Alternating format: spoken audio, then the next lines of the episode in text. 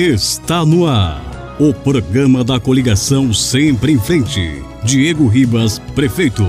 Assir do Sindicato, vice. Bom dia, meus amigos e minhas amigas. Hoje a nossa pauta será orçamento. Cuidar das pessoas também é cuidar das finanças do município. Quero levar para a prefeitura aquela famosa receita das famílias, quando administram o orçamento doméstico. Não dá para desperdiçar. Precisamos otimizar os recursos e dar prioridade para o que é mais importante. A prefeitura da Lapa recuperou nos últimos anos o status de profissional profissionalismo e seriedade financeira. A sanidade orçamentária refletiu diretamente no maior interesse das empresas participantes dos certames licitatórios, dado a eficácia e na pontualidade nos pagamentos de fornecedores. Com um maior número de empresas participando das licitações, com uma maior concorrência, a prefeitura e a população é quem ganha. Nós teremos que implantar também um novo cemitério municipal, respeitando, claro, todas as normas sanitárias e ambientais ambientais. Apesar de ser um assunto chato, esse tema precisa ser planejado pelo gestor. Nossos cemitérios estão saturados e precisamos de um novo local para enterrarmos nossos entes queridos. A Lapa é sempre em frente.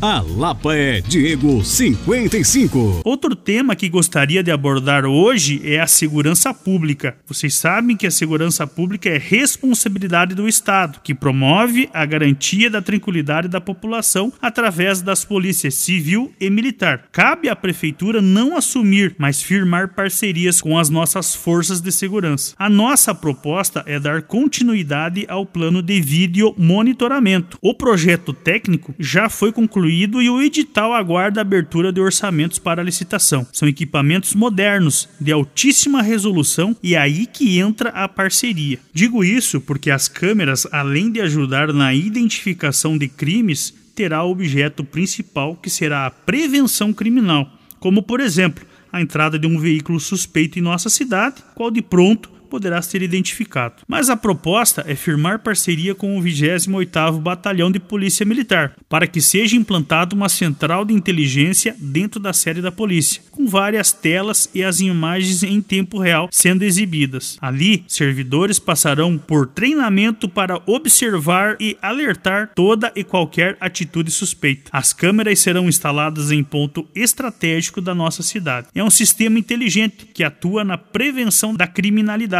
isso está ao nosso alcance e será feito. Meus amigos, eu sou casado com a Janaína Piovesan Ribas, estamos esperando a nossa primeira filha. Ela já passou por aqui e deixou o seu recado, mas quem também fez questão de manifestar total apoio à nossa candidatura é o meu sogro, senhor Wilson Piovesan, um homem íntegro, de respeito, que gera empregos e renda na colônia municipal. Para mim, um segundo pai. O Diego, para mim, é, é considerado, eu considero ele como um filho meu.